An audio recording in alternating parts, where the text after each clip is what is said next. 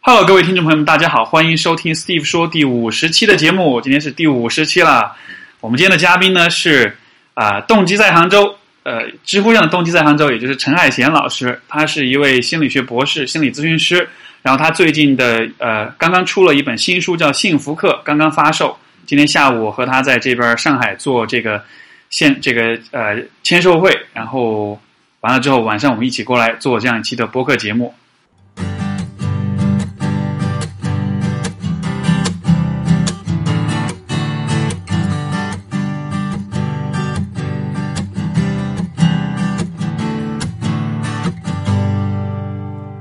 啊、大家好，我是陈海贤。那个，今天我们跟 Steve 刚刚呃下午做完我们的签售会可以，可以离麦克风近一点嘛？啊对对对对做、呃做完我们的签售会， 现在马不停蹄的过来。啊、对对对，嗯所以今天下午这个感觉还挺好的啊，大家对于你这个书的反应，嗯然后我看很多都是你的粉丝啊，对所以而且还有还有还有这个粉丝群，还有这 种结束活动结束之后还有粉丝拉着你一块儿吃饭，我对啊想然后哇，粉丝明星级别的待遇，啊、呃对啊，然后粉丝还呃专门跟我说了一下，说呃我们粉丝群里在讨论说，呃原谅我多看了几眼主持人， 这个主持人就是 Steve 老师，呃所以幸福幸福课这个是这个课程，因为以前你也在，呃以前一直有在教，就是在就是以一个课程的形式，对，现在把它写成书了。嗯这个因为刚好我最近也之前我也在写书，也在出书，嗯对吧？嗯呃，我好奇的是你在写这个书的过程中，你对幸福的理解和这个定义会有些什么变化吗？嗯，我对幸福的理解，嗯可以近一点吗？啊，OK，好。等会，比如说我说了一些呃废话，你会帮我剪掉的，哦，不会剪掉，啊不我会剪掉吗 没关系，没关系，真的吗？就瞎聊就好了，没这关样系吧？啊，对，我觉得我对幸福的理解，就是我跟呃，我现在其实还稍微有一点点紧张啊哈，哈对，因为呃，跟 Steve 就我们参加呃那个读呃那个读者见面会的时候，签售会的时候，其实也问到了这个问题，对，然后我说呢，我有一个标准答案，然后呢也有一个我自己的理解。嗯然后标准答案呢，其实可能就是像积极心理学的创始人塞里格曼他说的，他不是说幸福提出个 PERMA 模型嘛、嗯 p E R M A。然后呢，他说幸福就包括积极情绪，然后呢，包括嗯、呃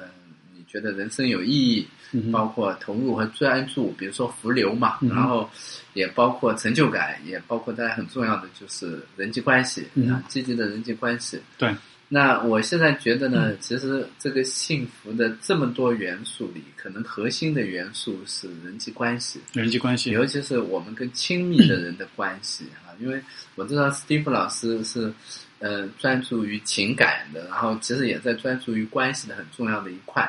那我觉得我们俩肯定都会有这种感觉，说哎呀，其实这种关系的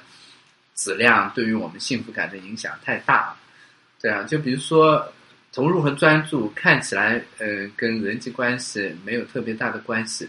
可是呢，如果没有关系所建立的安全感，你就可能很难投入和专注。嗯哼对，就像呃最开始就呃发展心理学所讲的安全依恋嘛，对不对对？就对说啊，我觉得很安全了，我就可以去探索世界，探索世界深一点就是投入专注啊，对啊，然后所以，所以就说我们生活的世界其实是一个还挺危险的，还挺挺多危机的世界。你必须得有一些很安全的关系，让你觉嗯得在这个世界上是，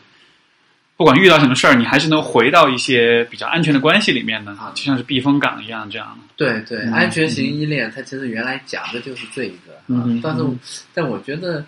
嗯，这个人际关系呢，当然跟安全不安全其实没什么关系，嗯就是你安全的时候，你也需要关系。对对对，然后你不安全的时候，你也需要关系。所以，《幸福课》这个书，说实话，我第一眼看到的时候，这个标题其实蛮大的，嗯，对吧？而且我猜想，你看你出一本书叫《幸福课对》，感觉就是你在教别人怎么幸福。嗯嗯嗯所以是不是说，我在我想象是不是你最容易被问到的问题就是，嗯你教我们幸福课，你 自己幸福吗？呃啊，嗯，对啊，我经常会被问到，所以我也其实你看啊，就很多人会问我这个问题，可是我都没有仔细想想这个标准答案是什么，我真是太懒了。但我现在会想，就如果说有人问我说：“哎，你幸福吗？”我会给他加一个时间的期限，就现在，此时此刻，你幸福吗？我觉得此时此刻挺幸福的呀。就我们在这喝着茶，吹着风，跟史蒂夫老师在这做节目，嗯对，然后今天这个呃呃读者签售会其实也算成功，然后我见到了很多以前没有见到过的读者和粉丝，嗯所以我觉得哎很幸福啊。嗯对，然后至于下一刻呢，那就只能等下一刻再说了。所以我会觉得幸福是一个有时间界限的东西，就是此时此刻很重要。对，好像这个真的是取决于就是你怎么从时间维度上来对，就是你选择哪个时间维度嗯啊？因为好像我的，因为呃，一说到幸福，我的本能的反应是嗯，你看我们从小所听到各种关于幸福的这种概念，好像嗯好像我的我的感觉是，更多的当我们讨论幸福的时候，我们更多的其实是在讨论未来的幸福，对，我们是在讨论未来嗯可能发生的某一种比现在更好的、更完美的这样一种嗯一种一种状态、一种境界。是就好像幸福它的时间属性永远是未来式，永远是将来式的。嗯，永远是将来式的。当然，我觉得这个不叫幸福，这个叫欲望。嗯哼，对，就幸福和对幸福的渴望啊，对这对个对欲望这个东西是非常非常不一样的。这有点像是我们头脑给自己制造了一个这样的幻觉，说你得不断往前走啊，你得斗争啊，然后哎，你到了将来的某一个层面，你可能才会幸福。可是到了那儿，你会又有新的家来了。对，所以我觉得这个大部分时候是头脑给我们制造的一种幻觉吧。为什么会有这样的幻觉呢？你觉得？我觉得这样的幻觉，它也许是为了让我们不那么懒吧，不能，也许是为了让我们不那么懒，因为从进化的角度来说，哈，你比如说你在冬天的时候，你就要学会为春天储，呃，不对，你在秋天的时候就要学会为冬天储存粮食，这样你生存的几率就高了嘛。嗯哼，你要未雨绸缪，对不对所以如果你现在感觉很好，然后可能就会有一个基因告诉你说，你看你现在感觉很好，但不是真的好，你你未来还要更好，所以你现在更应该努力。对，所以我猜他有这种生存策略的一些东西在。对 就是如果完全好吃懒做了，嗯其实生存的角度来说是不利的。你会太满足于现状，对我，我觉得，但我说的不是好吃懒做啊，对，因为，呃，实际上关注当下，专注于此时此地做的事情，这是幸福很重要的一个原则。但它跟好吃懒做有非常不一样的东西，嗯对，它有非常不一样的含义。这个含义在于，就你专注于此时此地正在做的事儿，这个其实本身是也是非常有意义的。因为如果没有你专注于做此时此地的事儿，你的未来不会来，不会展开。对，如果好吃懒做，就是你在现在也陷入了一种虚无，对不对？一种啊，我毫无价值的，就是这种消费型的这种感觉哈、消费型的快乐。嗯嗯对，然后呃，我以前区分过，说有两种快乐，一种叫消费型的快乐，哼，消费那就愉是快了，对，就是很被动的说啊，我吃什么好吃的呀，然后我看什么电影啊，或者怎么样。对，然后另一种呢，就是创造性的快乐，就是你在创造一个东西，然后你投入其中，你就非常专注。可是创造型的快乐，它也是需要你关注此时此地的。嗯对，所以此此时此地不代表说他好吃懒做。嗯，我们为什么说到这儿了？是不是我离题了？哼，我我觉得，因为我我还我觉得主要是因为幸福这个东西啊对要去谈的话嗯，我觉得太复杂了。是就是说它是一个，因为你刚才你在说的时候，嗯我就在想，其实按照比如说，你看心理学这么多的流派，其实每一个流派都会告诉你什么是幸福，嗯对，每一个流派都会给你一个大概的，对吧？你是对可以说是你可以说是这个自我实现啦，你可以对说是本我、超我的和谐啦，是你可以说是你的核心信念都是嗯都是都是合理的，都是现实的，就是对有很多很多的讲法，但嗯就是。就像我会有的一个疑惑，嗯因为我在想，如果是 让我来写你这本书啊，什么是幸福课，我可能会没法下笔，因为因为我会觉得嗯对我的幸福和比如说这个读者的幸福和那个读者的幸福，就你懂我意思吗？就它是一个特别特别大的话没题。错。啊你是怎么把它？那你是怎么把它抓到一块儿来的？嗯，你看你是没法下笔写一本幸福课的书，嗯哼，我呢是写了一本书，但是呢我不知道怎么取名字，啊哈，所以就只好取幸福课。 所以反是正对啊，哦，反正因为这个呃各个方面，我们所遇到遇到的各种关于快乐啊，关于关于人生困惑啊，如果你要有一个统一的名字，我们就自然会想到幸福。对，所以我们是先有了一本书，然后哎，使劲想说这个书的名字是什么呢？突 OK 然发现说，哎，好像幸福跟所有的这一些问题都会有一些或多或少的联系。是是，所以大家呃，在现实中说到幸福的时候，其实也是这样的，就我们并不那么清楚这个概念在说什么，嗯哼，但是我们会对这个词本身寄托一种美好的期待，嗯然后呢，它呢，如果说我们的烦恼，我们也会简单的归为说是不是我们不够幸福，对，所以它就成了我们这样一个词汇，一个社会建构，哼，所以所以，我是否可以说嗯，当你在谈论幸福的时候，其实你同时就在这本书里面，你其实同时也是在谈论是什么让我们不幸福，或者说是什么阻碍了我们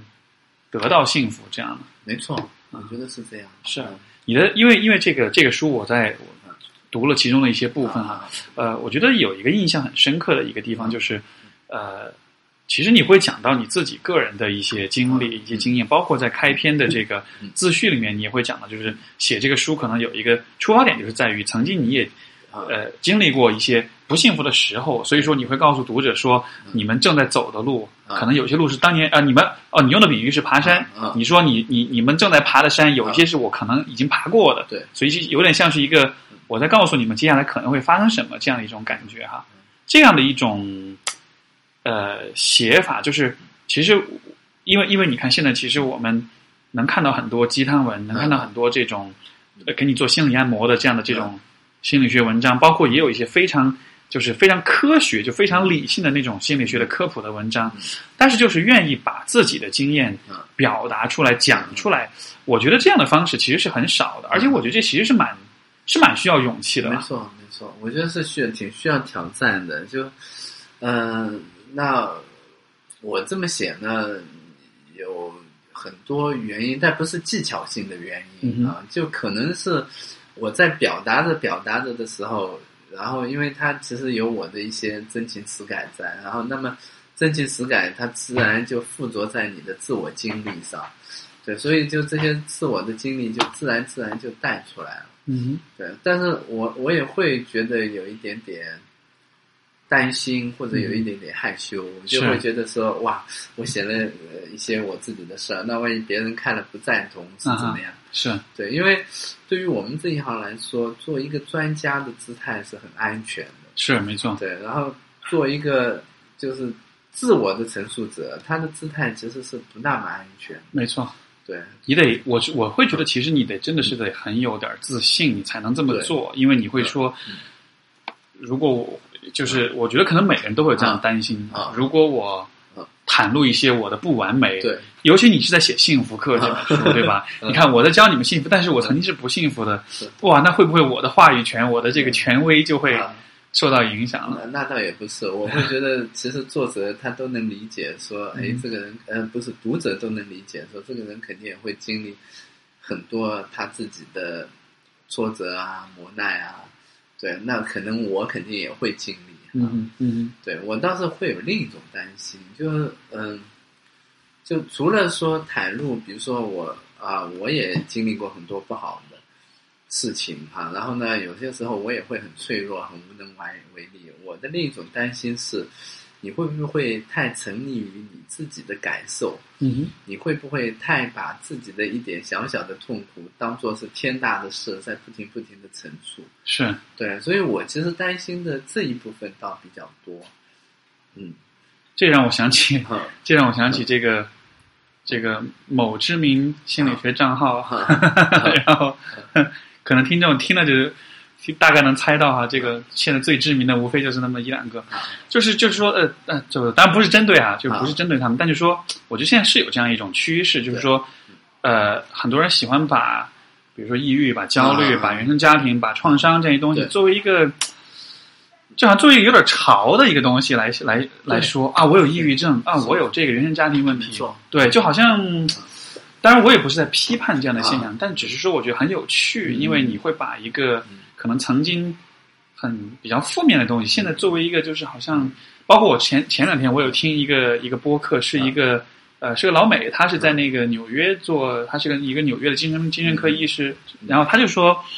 在纽约这种氛围里面，你如果没有一个嗯没有一个这个 shrink，没有一个个人的咨询师的啊话，你会被认为是很不入流的， 对，就你会你是每一个人都是需要有个。嗯而且都是那种做精分的，嗯你知道吗？嗯嗯你每一个人都需要有一个治疗师，你没有的话，你是显得很不入流的嗯对，就好像有一种把这个心理健康、把心理疾病、把这方面问题就变得有点，就我也说不上来吧，就这种有点嗯潮，然后就好像我们就得一直得关注在上面，是一直把目光就锁锁定在上面，对这种感觉或者它是另一个标签，啊然后这个标签呢原来是嗯不太好的，对但是现在它变成了一种，比如说反派啊，或者说一种真实啊，或者一个什么。所以，史蒂芬，刚才你说这个我还没说完啊，啊就是说我 我担心的部分也有时候会在这儿，嗯是哼哎呀，你太沉溺于自己的这种想法或者感受，会不会太自恋了？嗯对，但是呢，呃，大家读这本书会发现，其实没那么自恋哈，还 好，就稍微写了一点点吧，对就可能跟内容有相关的。哼，是，可是呃，我会觉得说，我后来为什么还是写了呢？嗯哼就是会觉得，呃，这是我跟读者交流的方式。是，对，然后如果说他们看到说 OK，你有你的经历哈，但其实，在写的时候我。其实最开始只是一个非常本能的行为，说我对想对写，对对，没有说目的啊，或者别人怎么想啊。是，那写完了以后，我我再来想说要不要把这段呃这些，比如说做怎么样的修改或者删掉的时候，你后来是有考虑要不要改的呃啊？呃，会有会有一点点隐隐的不安吧。是是，对，那么我就会说，OK，没问题啊，呃我也有这样的经历，对不对？然后，如果说你读到了，然后你也觉得说，哎，这一段跟你似曾相识，嗯那我觉得这很好，就嗯也许我嗯们就是同一类人。是是对，所以我写这个是把它当做一种交流的方式。是是，嗯好像我我个人其实非常，我其实非常喜欢这样的方式。我觉得把自己像你刚才讲，我觉得很有道理，就是就是我就是做这一行，其实很容易对把自己放在一个很安全的专家的一个高高在上的对位置上嗯，但是要让你愿意，就是说。说的夸张一点，走下神坛来，要跟你的读者，要跟你的来访者，跟你的受众，要能够就是真的是站在一起嗯去聊一些你我都有过的一些我们共享的一些体验对。我个人是蛮喜欢这样的方式的。我觉得我是这么想的哈，就作为这种方式呢，嗯、就它不能不能说啊，我要做一个很专家的方式，然后呢，我不能袒露我真实的东西，但是呢，你也不能说为了我怎么样，所以我就整天说我我的各种苦难史。对，我觉得这是两个极端，就更多的时候是 OK，我写了，那就是一个很自然的东西，它没有什么目的，然后也没有什么特别的，就是设计啊，或者特别的考虑啊，它对也无关于评判，就比如说，哎，你这样呃好还是不好，或者怎么样。他就我觉得最好的状态就是，哎，你看这个人写了一点点哈、但是这是这是一种很自然的，就就好像我跟比如说 Steve 哈、我们俩会聊，然后聊着聊着，哎，聊嗨了，也许我们会聊到我们自己经历的事儿，嗯哼，对，然后没有什么目的，然后也没有说怎么样关于姿态啊，或者关于什么，我我最喜喜欢的或者最希望的是这样一个，就你可以，你可以说，你也可以不说，嗯哼，然后你你可以强调，呃，就是你不需要就强调说这个东西好，或者也不需要强调这个东西不好，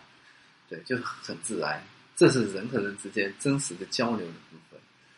这是一个怎么讲呢？就是我觉得现在我们就是，当然我们站在行业的角度来对说，我觉得这是一个特别缺失的一种态度，因为对好像，呃，我会为什么这么说呢？就是因为因为我的我的关注是亲密关系嘛，啊然后我其实有不少来访者，他们其实有看过其他的咨询师，嗯看过之后他们的这个结果就比较失望。嗯为什么失望呢？就是因为很多时候其实，比如说一个人他就分手了而已，啊他就是不开心而已，但是他找到咨询师，咨询师就非得要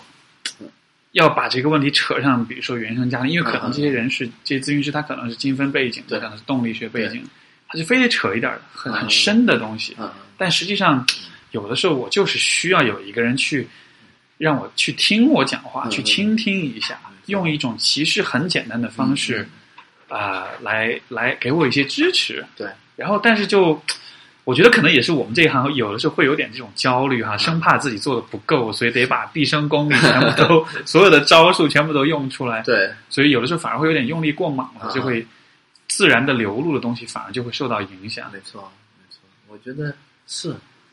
就是怎么说呢？对，我觉得你说的对，我觉得我们对，我已经，呃，我觉得是是这样的，对是就是其实我们怎么说呢？就所有的事儿哈，就包括关系啊，包括嗯，就我们现在所经历的困难或者苦受的这种苦难哈，第一呢，你不能忽略，就你不能说哎呀，你这个东西该经受啊，没什么了不起啊，对，然后这样的话，我会觉得说，那你没理解人家的感受，嗯哼，对，然后第二个呢，你也不能太夸大，嗯哼。就如果你很夸大这一个东西，然后你就说：“哎呀，你真是怎么样？”我觉得也把他忍受痛苦的能力想得太弱小，是，对啊，这样也可能会忽略他本身的复原能力。没错，没对错，啊，所以就是原生家庭其实也是这样一个意思。就原生家庭呢，它是我们人生会经历的不完美之一。对，然后它呢，当然它很重要哈，但是它也没有重要到说影响你所有的事，或者说你现在失恋了，说一定是跟原生家庭有什么密切的、特别密切的关系。因为过去论呃就是过去决定论哈，就包括说原生家庭很重要，它背后的思想就是你很难改变，嗯哼，因为对，过去发生的事已经发生了，是，对。然后你能找到一个原因，但其实你你能做的非常有限。我觉得不是这样的，我觉得其实每一个人在此时此刻，就我如果我失恋了，嗯，我会难过，会沮丧，会不知道说这一段时间该怎么做。对，可是呢，你也有一些处理这些情绪的机会，处理这些情绪的能力。然后过了一段时间以后，你也可能会有新的希望，或者说我要去做，就结识更新的人啊，什么之类的东西。对，所以我觉得也有面向现在的，也有面向未来的，就不一定说全部都是原生家庭。可能这个会不会是因为国内的这个比较流行吧？这对个精神分析这一套嗯的，你看像。我们刚才在吐槽，像武志红这样的，他 就是他基本上就是那种过去嗯叫什么过去决定论，对吧？就都是好像把一切问题都归在爸妈、归在父母身上。嗯但是刚才包括刚才那个签售会结束的时候，有一个嗯有一个朋友也是过来问，也是大概类似的问题，嗯就说啊，跟家里人怎么样啊嗯，不好啊嗯，说我这辈子是不是就毁了呀？嗯但是我说有吗？这个啊，这个来问你是吧？就来对，嗯就刚刚刚你在那儿签字的时候嗯，就旁边就有人来问，嗯然后但是我就说还还这个还好吧，嗯因为那是你跟你父母之间的这个问题，但是你不代表你跟你的伴侣对。哦，他是问到关于爱无能的问题嗯，嗯他说啊，我因为我父母的影响，我爱无啊能。，因为我 Steven 老师写过一本书叫《假性亲密关 系》，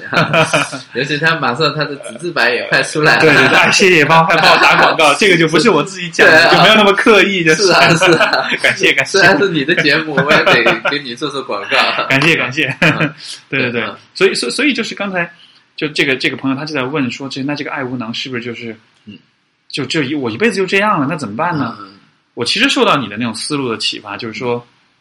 有可能这就是你这辈子需要面对的一个嗯一个现实，对就是有可能你的心里面就有一个部分是永远都嗯没有办法完全的表露、完全的表达出来的是。但是是否意味着嗯你好像你就没有可能性去得到或去创造，或者是去建设一个嗯其实还不错的一个亲密关系啊嗯？嗯对，所以对，当然我们什么时候都有可能嘛。然后嗯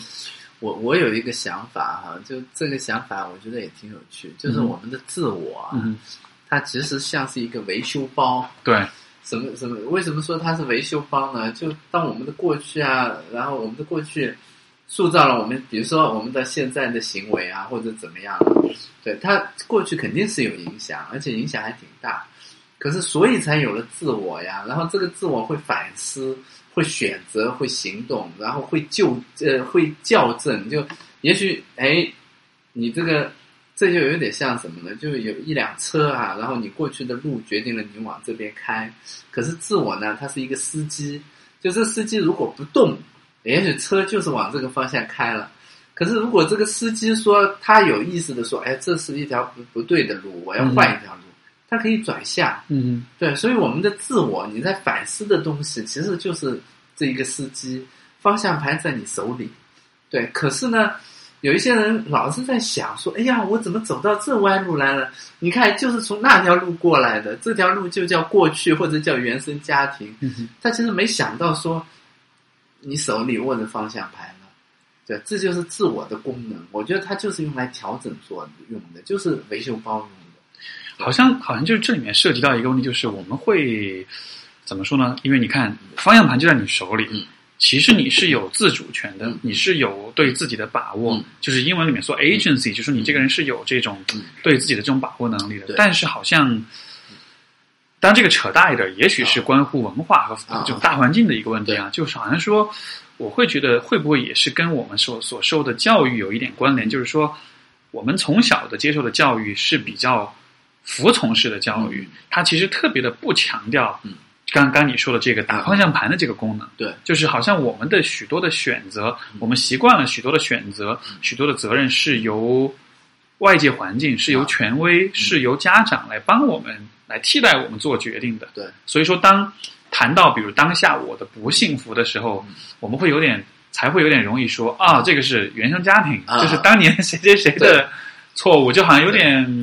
这个这个，我觉得就牵牵扯出另一个嗯我觉得很有趣的问题，就是在咨询的时候，我我我也会遇到这样的状况嗯，就是你怎么去培养来访者那种责任感，嗯嗯，对自己的那种责任，嗯因为实际上有的时候他就是怎么说呢，就是你要去改变也好，你要去呃让自己幸福也好对，你其实是需要承担这个责任对的。但是不是每个人都愿意去嗯或者意识到去承担这个责任没。错，对，因为承担这个责任，它意味着一个巨大的焦虑。嗯哼，对，呃呃，不是以前叫弗洛姆写的一本书，叫做《自由无意义逃离自由是吗？啊，那逃离个自就由那个，对啊嗯，然后他就讲到说，我们对自由其实是有巨大的焦虑的，对，然后这个焦虑就会让我们朝着这一个最熟悉的，哎，你以前走过的路走，嗯哼，对，所以就当如果我们意识到说，我现在可以做任何事儿，然后可以，嗯，就是做，就是我的原生家庭就，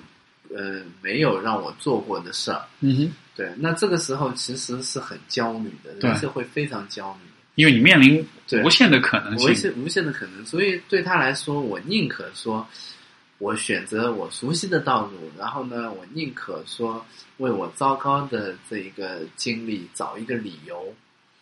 对，所以其实大部分人的思维就有可能就会陷入这种叫因果论哈，嗯哼就我现在这个是结果，是，然后呢，我的过去是原因，嗯哼，但其实呢，有有另一种思维叫目的论。嗯哼，这目的论说的是什么呢？就是说我现在这么做，我是为了什么？对，然后你看到说我现在这么做，我是为了什么？它其实是现在的，还是呃现面向现在的，也是面向未来的。说我是为了逃避某一些焦虑，对，所以我这么做，嗯而不是说我过去的原因让我这么做。是啊，我明白你意。嗯思，对对对，所以这样子其实是更能够，呃，就是意识到说你当下的选择，你以为是过去某些因素造成对的，实际上你是想要在未来达，比如说你是对降低焦虑这或样的。对，就现在或者未来，为了某一个目的服务人。对，这么我不知道这嗯样说合不合适，但就是其实这么说起来，人还是有点。这个说的好听点叫趋利避害，嗯对说的难听点呢，这个叫这个叫什么？有点也不是偷懒，但就是说是有点嗯就喜欢还是喜欢走捷径，或者说是你懂我意思吗？就是嗯，当你感到焦虑的时候，你会通过欺骗自己，通过没错，这个呃呃推卸责任的方式来来避免这种焦虑嗯。然后就好像理论上我们都知道迎难而上是嗯最合适的、最合理、最有利于自己的，但是是就人就总是会想想偷懒的 感觉。对，我觉得可能也不是偷懒，就其实人是会，呃，愿意吃苦的，嗯，对。可是他就是大脑里设置了这样一个焦虑控制系统，就是对于你来说，什么东西是很危险的这件事儿、哈。对，然后呢，他就划定像划定了一个圈一样，说 OK，我在这里活动，这是我日常的熟悉的，然后日常的熟悉的这些东西呢，倒也不一定是舒适，有一些可能也不舒适。你你在这待着你也不舒服了，就比如说你有一个你非常不喜欢的爱人啊，或者甚至他有家暴，对不对？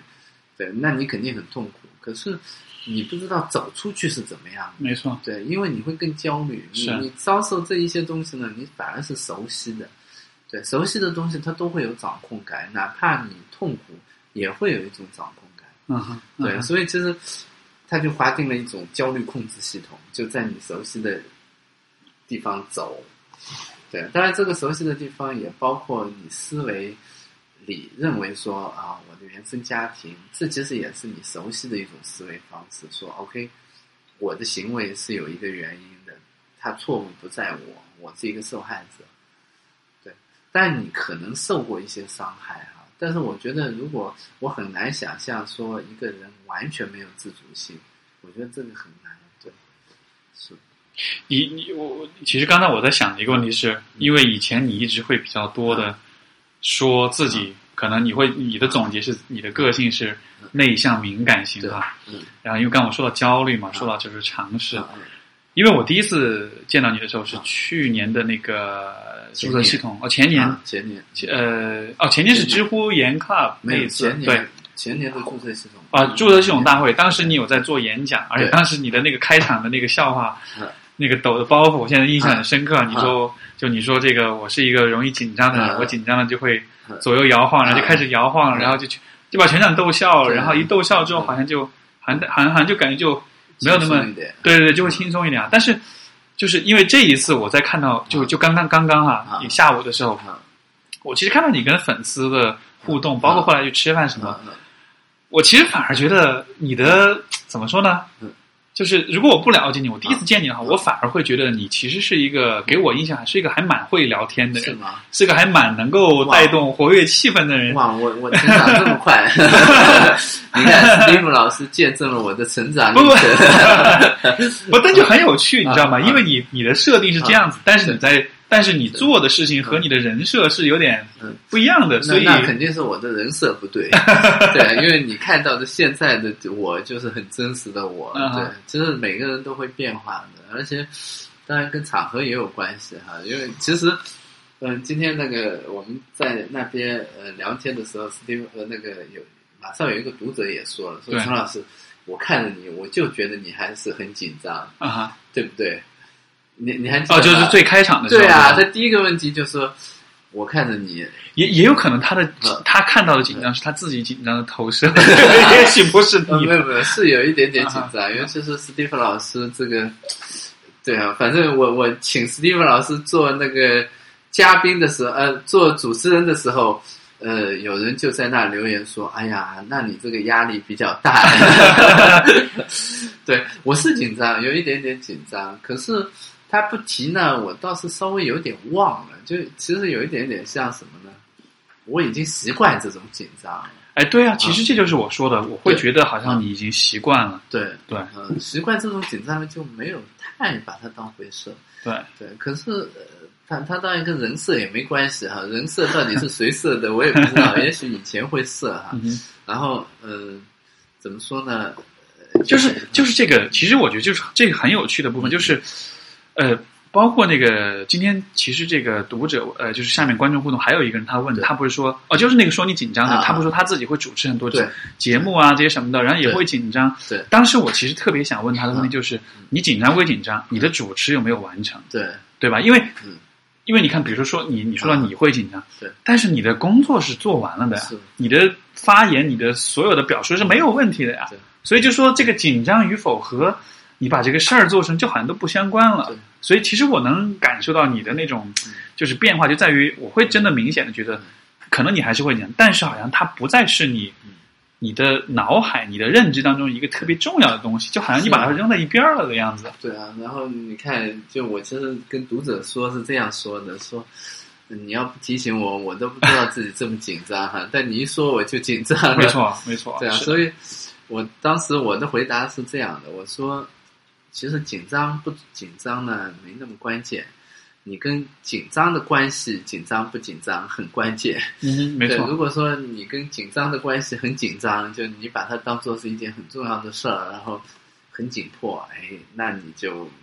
就很容易被它影响。对，如果你跟他的关系是比较呃那个松弛的，说 OK 紧张没关系啊，你又来啦，挺好啊，很熟悉啊，对啊，那也许就其实他也没那么大的影响。对，这个好像就是一个关乎到，就是有点像是执念这样一个东西，嗯就是说嗯，好像就是我们刚才说这，我就在想，其实我们眼中看到的世界有多少是客观真实的，有多少嗯又是因为我们认为事情应该是这样子的。就我的意思就是说，比如说我们说到紧张这个问题，你的比如说一个人认为自己这个这个呃内向也好，社交能力不强也好对，你的这种感觉有多少是因为你确实不善于，有多少又是因为你其实很执念于紧张的这种感觉？就是如果你把这个感觉放下，其实你的实际的表现嗯并没有什么差别，你并没有说就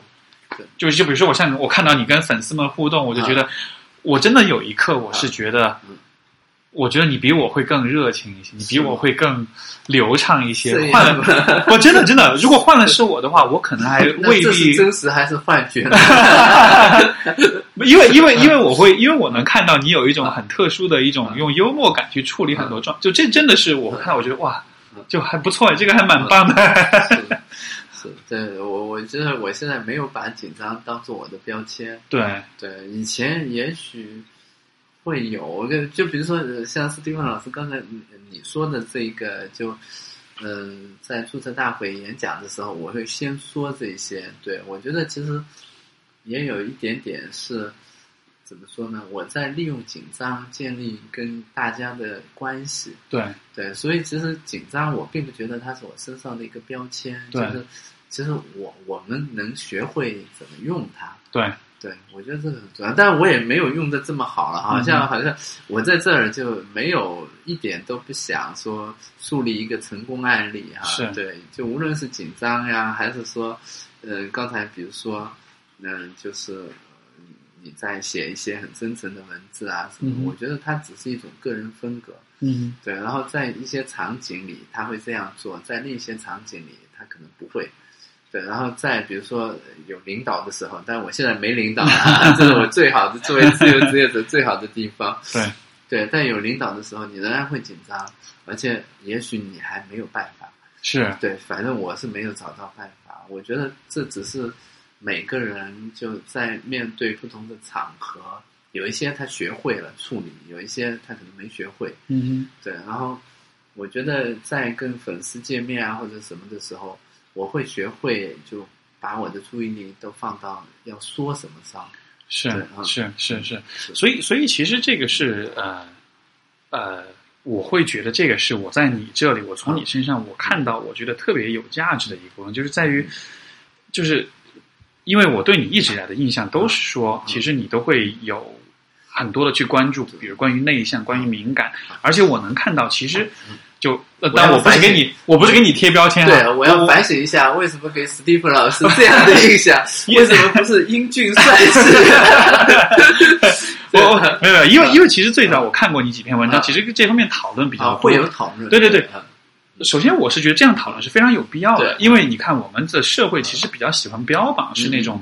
成功人士，那种很外向、很对，手腕儿啊，很所以圆我滑标榜的是不成功人士。 哎，不是嗯，但是这就是我刚才想说了，啊就是我会，我会觉得，因为你看，我一直在看你讨论这样的问题，我也看到你在和很，就是帮助很多人去面对这样的问题。对，我觉得这就是怎么说呢？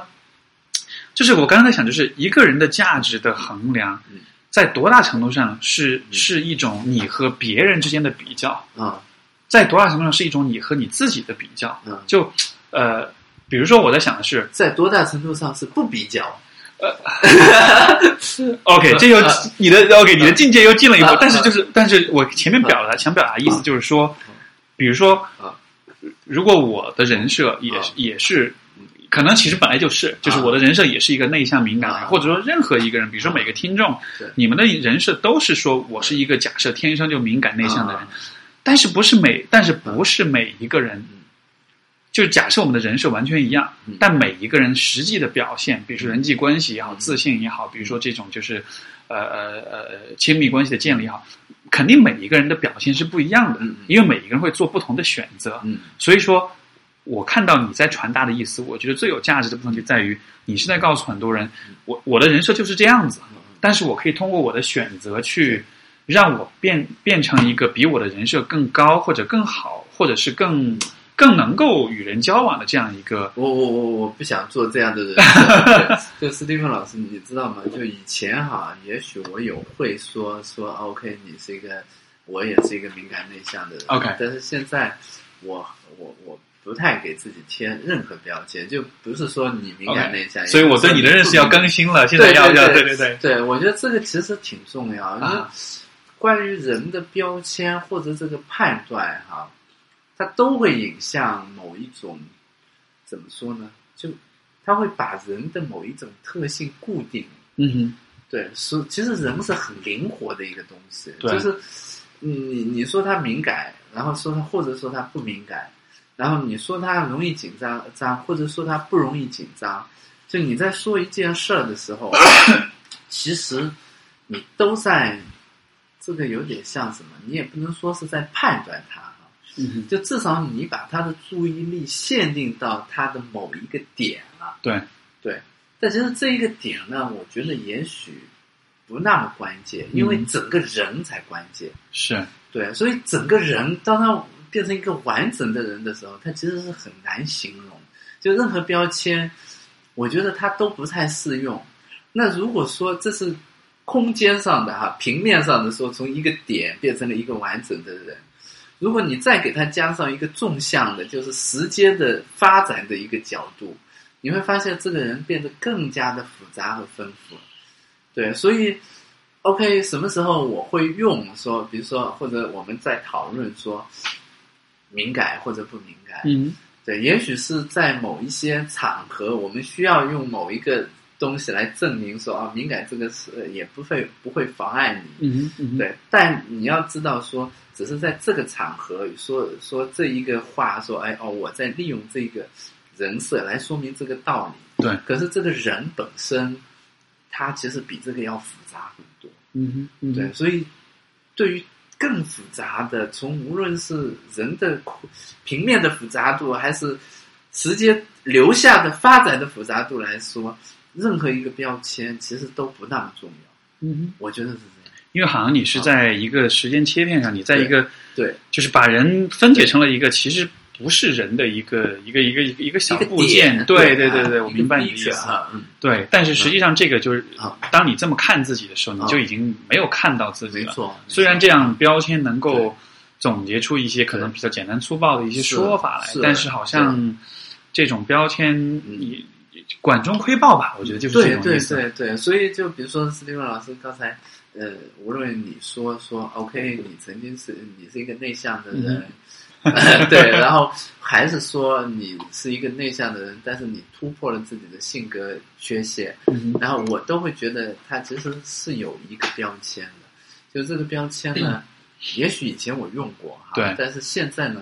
我不那么用了，就。嗯哼任何人形容我是一个什么样的人，我都会觉得 OK。在某些时候可能我是，或者在某些时候我可能会表现出这一面，但这都不是我。那那这样子的话，啊你不会面临一个说啊，像是身份危机嘛？就是那啊你到底是 谁？你我到猜我能这你样的做。身份到底是怎么样的？那岂不是对会一切都很模糊、我很流动我觉吗？得恰恰相反，就是我们给自己贴这样一个标签，也许是他身份危机的标志。嗯哼是他说我不知道自己是一个什么样的人，所以我需要有一个大众认可的形容。嗯对，然后我觉得现在我不需要，我也不知道为什么，也许我内心里，我忽然觉得哪里比较安全了哈，是但是我我并不觉得我需要一个这样的标签，对这种这种啊，这就是境 界啊。 没有没有没有没有， 呃不呃但是但是这嗯真的，就我想想啊看，因为啊我我还可能我境界还不够啊，我还蛮难想象这种情况，呃就是这种嗯感觉，就是说你会觉得你就是像你刚才说的，好像心里某个地方安全了，安全到就是已经不需要任何的标签标签或者任何的这种对来描述自己的。也许我有一些其他相信的东西，就嗯比哼如说，也许我会相信法变化，啊哈，对，然后也许我会相信复杂性，这是我刚才在说的东西，对，所以这样的话，就这些变化和复杂性就没有用一个标签来形容。嗯对，然后你你刻意的就比如说用一个标签来形容，也会显得很很怪。嗯哼，对，我觉得是这样。这有点儿，我感觉有点道家的那种感觉。是吗？就是那种哇，我好，我我到终南山再去修炼几年，嗯，就是说那种，就是说道可道非常道，嗯就是说你不要拿任何道理来限制自己。也许是，嗯对对对，就也许我无非常意的中已经领悟到了老子的 精神。不不过我觉得这很赞啊，就是就是我我们如果说的深一点，其实就是在于，我觉得人对于事物、对于自己的认知嗯，总体来说都还是很追求有秩序、追求有序的、追求理性的这种认知的，嗯对因为呃，就我在想象，比如说从进化的角度来说，啊我们需要对周遭环境有这样的认对一种可预测的对有序的认知，因为可能你需要随时去是担忧你的安全问题、对你的生存问题，对吧？但是在现在我们所处这个环境，其实总体来说，你的生存是可以得到保障的，但好像就是那种对于秩序、对于安全感的需要，还是在处于一个激活的、处于一个激发的状嗯态，。所以说就可能有的时候会有点过度的对，去所以担我忧觉了。得这也是为什么就很就新的东西没有办法进来的原因。嗯哼，对，因为你旧的东西，就无论是标签啊还是什么东西，它其实是给人带来安全感的。就比如说，呃，斯蒂芬老师，我们俩在聊天，对，然后在聊这个节目的时候，你其实对于比如说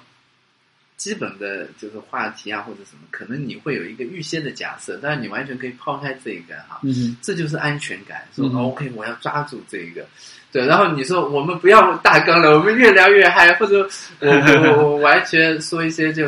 就出乎你预料啊，或者怎么样的话题，然后你就人就本能的可能会有一种不安全感，说啊偏到哪里去了？可是这时候你发现说哦，有新的东西进来，然后这个新的东西对就好像说这个让这个，比如说让我们的谈话哈，或者说让一些其他的东西，它变得不一样。对，所以我觉得，就有时候我们就得把这个是一个隐喻哈，就是把这个大纲或者把对人生的大纲偏到某一个地方，就你知道吗？其实刚才前面我们签售会的时候，嗯我会有一点点这样的问题，就是啊对因为我准备了一些问题，对对所以我会注意到，当你在讲话的时候，嗯我其实没有特别认真在听你对讲没，错我更多的是在想对。下面这个问题要怎么切入，所以你看现在我所以们反而就对，就我是就啊 就反而就觉得啊，那我是这个就感就那个那个感觉更像是在问答的样子，没错，没错所以所反以你而看，就有点现在脱我节跟。Steven 老师在真的交流了，就是我们其实在交流，然后对相互之间的问题啊、状态啊或者什么，就会是特别是有感兴趣。而且这个其嗯实也是就是在这个节目里面，其实我试图跟每一个嘉宾都啊对去做的一件事情，是就是都没有任何大纲，我嗯，们就是瞎聊，然后这个聊的过程就是是。我会我会相信说，其实这个可能也是人与人交流的一个很神奇的地那方你。会没不会觉得不安全吗？说万一你说着说着没词了怎么 办呢？嗯，这个问的好，我其实还真的 没有。你对现在你现在一问了，我反而觉得，哎呀，我有点紧 张。你不怕没词吗？ 啊，呃嗯，我觉得很少很少遇到这样的情况哦真，的吗？可能就还是因为就是说嗯，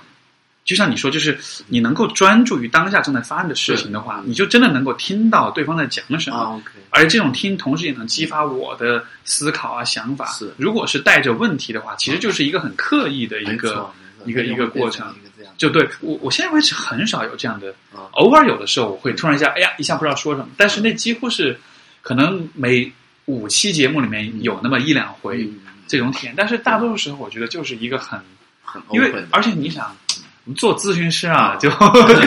如果会把天聊死了的话，这个可能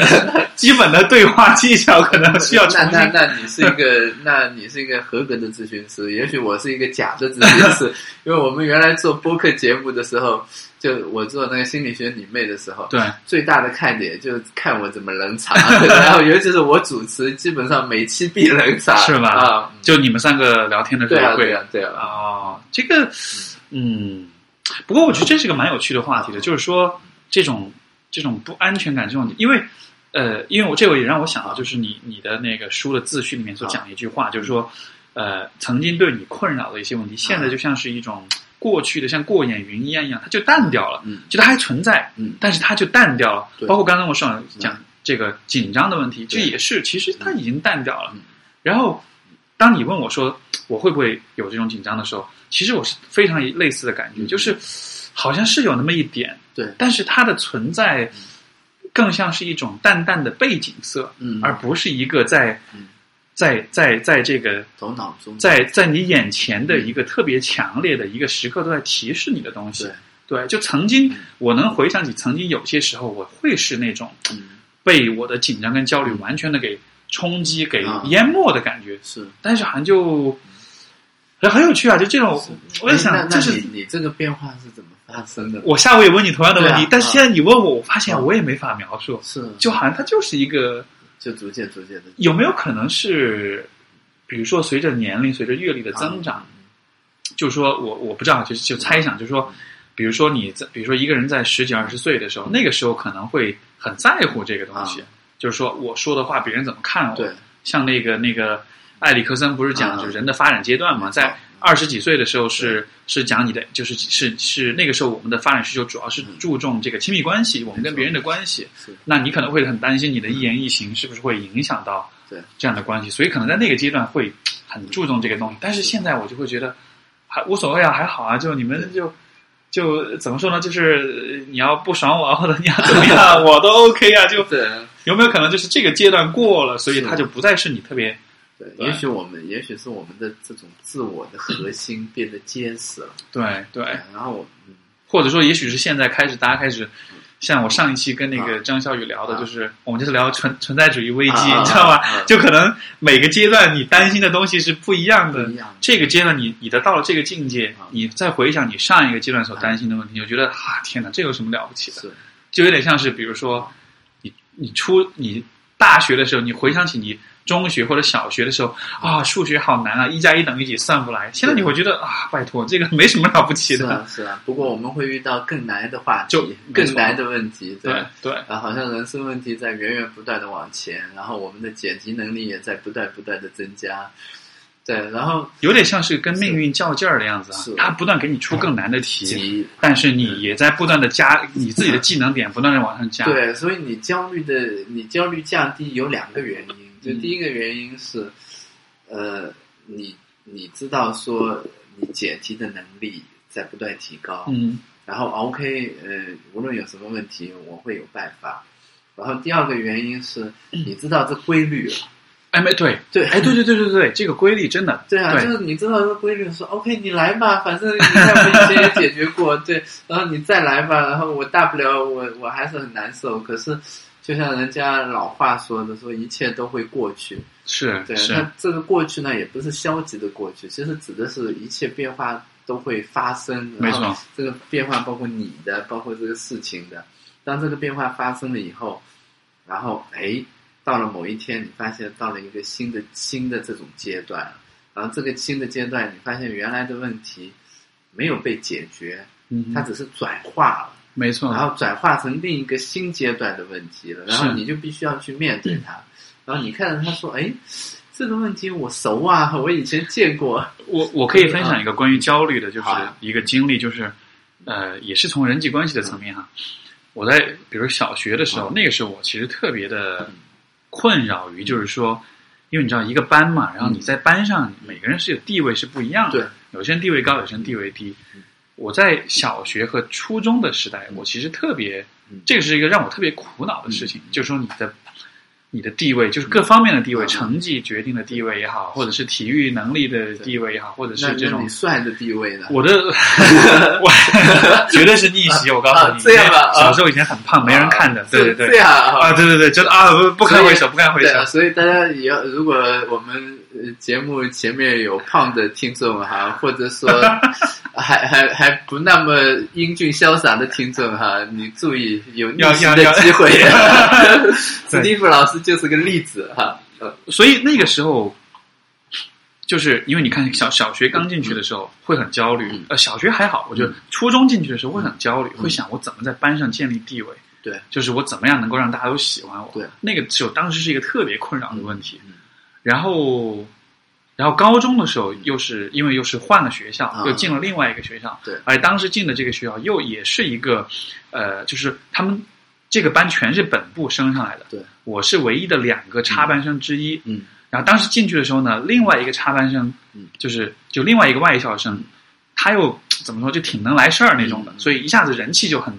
造得很高，就大家都蛮喜欢他的是。而我就是那个我一下就不知道自己该怎么办的对人。然后进到大学的时候，又有类似的问题嗯，就是你怎么在一圈朋友里面建立起自己的位置对。但是这个地方的，但是我发现，就是你看这个这同样一个问题连续出现三次对，嗯初中、高中、大学。但是呃，包括读研又是第四次出现，包括走上社会就是第五次出现了，啊就是对。但就是这个问题的反复的出现，嗯但是每一次的体验就很不一样。嗯在比如初中的时候，会觉得那个时候大约有点意识到这个问题，对但是高中是我最痛苦的，嗯高一是最痛苦的一年，因为那个时候能够很清晰的意识到这个问题，嗯就是说我是有点被排斥的，啊我是有点就是说嗯大家都你想大家都很熟，是我自己是一个谁都不认识的，嗯所以那种感觉特别糟。是然后大学也是这样嗯，但是后来我就发现规律是，我发现我的规律是，比如说我初一的时候嗯是是是就是班上有些很受欢迎的人，对我是那个很沉默、很安静的人啊嗯，但是慢慢的我会在初二、初三就在某些方面的闪光点慢慢就出来了嗯，就我也不知道为什么。啊初中的时候就是因为以前我的这个成绩一直很差，但是到了初三上期，我现在都记得嗯，有一年突然不知道为什么有一次考试，那个数学一下就考得很高，就考了一百四十多分，嗯就很高嘛，因为以前都是几乎不及格的。对那那一次逆袭之后，全班人就哇，啊然后在那一个之后，我不知道为什么，好像一下就有自信了。对有了自信之后，你再你就不再担心这个问题，就好像莫名其妙这个问题就被解决了。然后到了高中的时候呢，也是同样的问题。然后，但我也是，就是高中高一很沉默，高二就开始慢慢的积累嗯，到了高三就当时因为我英语很好嘛，嗯英语成绩就成了年级上很厉害的那种。然后大家又这会个，闪光点哦对对对，然后大家又会觉得哇，他这个人好厉害，英语好厉害嗯。所以好像就是那个规律就是，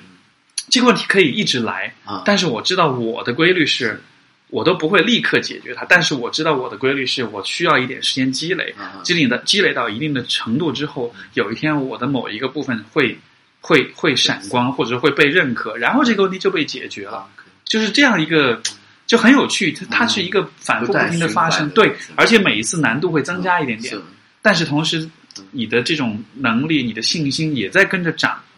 那那斯蒂芬老师，万一你没发现你你有闪光点，你会怎么做？哦，就你你现在很确信说一定会将来某一个阶段，如果我遇到了这样的困扰，一定会有一个闪光闪光点冒出来拯救你。我觉得这个当然我怎么说呢？我我是我个人是相信啊每一个人身上都有闪光点，都有就是说他的像是一种天赋也好，嗯是一种就是我会相信说每一个人总有擅长点什么嗯东西的。我觉得如果一个人完全没有任何的闪光点，嗯，这其实也是一种闪光点，这很牛逼啊！这是什么闪光点，因为你想，你要做一个完全平庸的人，这其实是很牛逼的事情啊。因为实际上，就是我的意思就是说，一个人只要大约找准你的天赋和专长所在，然后你只要专注的花一些时间去练，嗯你肯定能有点有点成就的。嗯就就是，就像比如说当年那个，我想起那个新东方就是俞敏洪嘛，嗯他说当年他当年考那个托福，对吧？嗯他他不他他的记忆力不是那么好，他的成绩不那么好，他就他就下死功夫啊，就背词典啊，是最后一本词典都背透了，然后他也很牛逼啊，是所以就所以我就觉得一定会有。就一定会有的，只要你就是一直持续的专注的去去去呃去打磨你的某一个方面，所以所以史蒂芬老师是一个有闪光点信仰的人。我我我不觉知得道吧，这个也许信也许仰这个也许 这是一种幻觉或者怎么，但是哦，我就觉得有啊，我觉得是，但是呢，我会觉得怎么说呢？我觉得也许这个闪光点的出现不那么重要，嗯哼重要的是你相信。啊对啊对就是是我我我说的相信是不一定相信这个闪光点，是说你心里有一个确实的东西，嗯就这个东西是可以作为一个信仰。对就你比如说，呃，斯蒂芬老师会相信说，在每每一个人生的不同阶段，因为你的烦恼主要是跟人比较嘛，对说 OK，那我有一个时候会冒出一个闪光点，说不让我泯于众人，我会我会嗯那个比较厉害哈。对对，然后有一些人呢，他可能会相信是啊，我可能真的没有闪光点，可是我老婆在家里等我。啊对啊，这也是什么？对啊，这这不是闪光点，这是一个这是一个普通的一个信仰，啊就是我相信我老婆在家家里等我，我相信对对她来说我是很有重嗯哼很重要的， 对啊对，然后呃孩子也可以，然后其他东西也可以，甚至有一些人说 OK，我其实工作一直都很平庸，但是我相信说，当我第一天，当我呃比如说我我去单位的时候，会有一个位置在那等着我。对，然后他他很相信这个东西，然后对这个东西当然对他也也要有价值哈，啊哈所以我觉得这个信仰本身，可能它是我们安全感很重要的来源。对，就是闪光点呢，它可能是信仰的点之一。闪光点可能是最终就是说你达嗯就是把某些东西给实现了，或者是对怎么样的，对，所以才会有就呃，就是就是我我为什么我不是很信仰闪光点这个理论啊啊？是因为闪光点这个东西呢，它本身隐含着一个比较，啊，它的意思就是 说，你看，所以这是我们境界的差 异。我还在比较，你已经过了比较的阶对段对，。就是就是就是不没有没有没有，你看我要说对，我就在比较，我赶紧要否认啊。对，不是我的意思是说什么呢？就是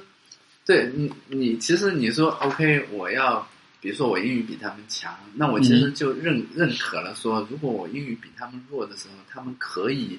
比如说因为这个排挤我或者看嗯起我，啊，我明白，对对，所以是这其实是闪光点这一个理论里就不那么我不那么喜欢的地方。对，因为你盘起你的逻辑跟你你起来了以后，他们接纳你的逻辑我是一明白样的。，我明白，对啊对，有点这个是算有点达尔文主义嘛，就是有点那种对，对，就是都有说比较在。优胜劣汰的感觉。是如果你是比较弱，你就对啊你就你就对啊活该，就这是种啊，感觉。所以我宁可说把这个点放在信仰本身上，说 OK，这是你相信的很结实的东西，嗯，然后这个可能很重要，是吧？反正规律是这样的。我现在能明白为什么对于你来说，就是你会不去比较，因为你的出发点是你会看到嗯比较这个东西本身它的嗯负面效应，没错所以你是压根就把整个这个嗯比较这样的一个体系、这样一个视角给嗯给抛弃掉了。啊，我会尽量就呃不去用这一个视角来看。嗯嗯嗯，所以我还是得再修炼几年，毕啊，竟没 有没毕竟有你比我年长一点，所以说我觉得境界还是有所不同的。没有没有，你看这我们又在比 较。对对对。对，不过，啊不过就是我我会有这样的，当然你你刚刚讲这个，我的确没有考虑到，就是说好像弱者，就是就是说，嗯其实我的呃，我我就我的我理解我的逻辑的确有这样一个暗含的假设，就是弱者好像就会对值得被瞧不起啊什么嗯对，，但是嗯呃，这个的确是我没有考虑到的一个一个方面嗯。然后我会有这种，就是你说你要标签我是嗯闪光点信仰，好吧，对我们就暂时以这个嗯标签嗯来说嗯。我会这么说，其实是因为嗯呃，当然也是来自咨询经验，就是说也是有各种各样的来访者。嗯我跟他们讨论到，比如说关于自信的时候，嗯我都会问他们说：“你觉得你有没有一些你擅长的事情？啊，有一些你就说嗯你感觉你自己做的还不错，然后这个比较比较擅长、比较有天赋或者比较嗯这样的一些事情。现在为止，我没有遇到一个人跟我说没有，啊就是说最再自卑的人，再这个就是对自己评价低的人，他总是还能说出那么一点点东西来，而且这点点东西有可能会显得嗯微不足道，有可能不是传统意义上的说我很会赚钱是，我很会做生意，我很会社交，但是就是每一个人都能讲出来。哎，其实我觉得我某什么什么什么方面还是有点擅长的嗯是。有些人可能会说，哎，我其实比较擅长画画，嗯，有些人可能会说，我从小这个呃，我的朗诵好像是怎么样，或者有些人会说，就是每一个人他基于过往经验，他都能总结出一些其实还可以的一些方面，也许没有成大师级的水啊没平错，但是至少他个人会觉得没错，我这个方面以前的经验看上去好像还是不错的，是然后，但是我觉得很可惜的就在于，很多人有这种嗯，就是感觉自己还算是擅长的东西，嗯但是可能因为不太入流，对或者可能因为像你说的不太相信自己，嗯所以这个部分没有被开发，没有被加以呃，就是精心的去嗯训练也好，去积累也好，嗯去去钻研也好对，所以就被埋没了。是但是我的理解嗯就是，这个部分你能找到它，你能够把它挖出来，你能够给它嗯很多的时间去培育、去练习的话是，我我觉得我会希望用闪光点是这样一个东西去 OK，激励人们没错去这么去做，因为对这个部分最终就会成为那个闪光的那个东西。是啊，也许它不是绝对意义上就是说嗯火遍全球的这种，嗯就是就是说与别人比较的闪光。是我觉得，我觉得这种闪光更多是在于，就是你看，你看，就是你看上去像是一个好像没什么暗、挺暗淡的无一个暗淡无光的这样一个人，对，但是在你的某一个方面嗯，你如果多加打磨的话，它嗯就会变得越来越亮。嗯它相比于以前的你，就会对就感觉就是更亮了、更嗯闪光的。对，是所以是我觉得是这样的一个嗯一个一个一个角度吧。对我我我同意啊，就是其实每一个人都会希望说自己的潜能能够得到发挥，然后这对他来说也是一个很重要的东西。对，所以就假如说闪光点指的是说我们某一些潜能能够被发挥出来的话，我觉得也许需要。嗯对，然后我刚才在听斯蒂芬老师讲的时候，我就想起我一个朋友叫阿春老师，我也在写在这个书里。哼，啊哈他有一个很著名的理论叫废物论啊哈。哈。 他说，呃，就比如说 Steven 老师呢，你的这个你的价值导向就是很积极向上，对不对？每个人都要挖掘他的闪光点，这样才会，这是他自信的基础。嗯然后呢，可是万一我实在挖掘不出来，万一我真的是个废物，然后可能 Steven 老师会说，你一定 有。 哼，挖掘的不够，对，是你吧挖掘的不够深，你一定有。对， 然啊后可是阿春老师可能他就会说：“哎呀，你是个废物，你就当个废物吧。” 对，然后他说这样，呃，什么意思呢？就为什么他要这样说哈？我理解就有可能是，呃，存在这一个东西哈，因为你们上期讲到存在主义了，对对，存在这个东西本身，它是更基本的。就是我，我无论作为一个胜利者存在，还是作为一个失败者存在，OK，你都可以存在，这是没有任何什么样的东西的，对。然后你作为一个不自信的人存在，和作为一个自信的人存在是 OK，你可以存在，存在是比，呃，你比如说你厉害还是不厉害，你好还是不好，更基本的一个东西。对，所以有时候，比如说我们会觉得说，哎呀，我我我我跟人比较，或者我闪光点不够的时候，我就退回到存在本身了，说嗯哼 OK，好呀，我至少是一个人，我还活着。对，然后我我也很好啊，然后，但我我会有不好的感受，我会有好的感受，这是我存在的一个标志嘛。嗯哼，对，然后这就是有时候你你看，有时候我们会在心理学上会说两个不一样的东西，有时候我们会说，OK，你要积极进取，嗯然后哼，有时候你会说你要接纳自己，嗯哼，对，那你说接纳自己说的是什么？说的是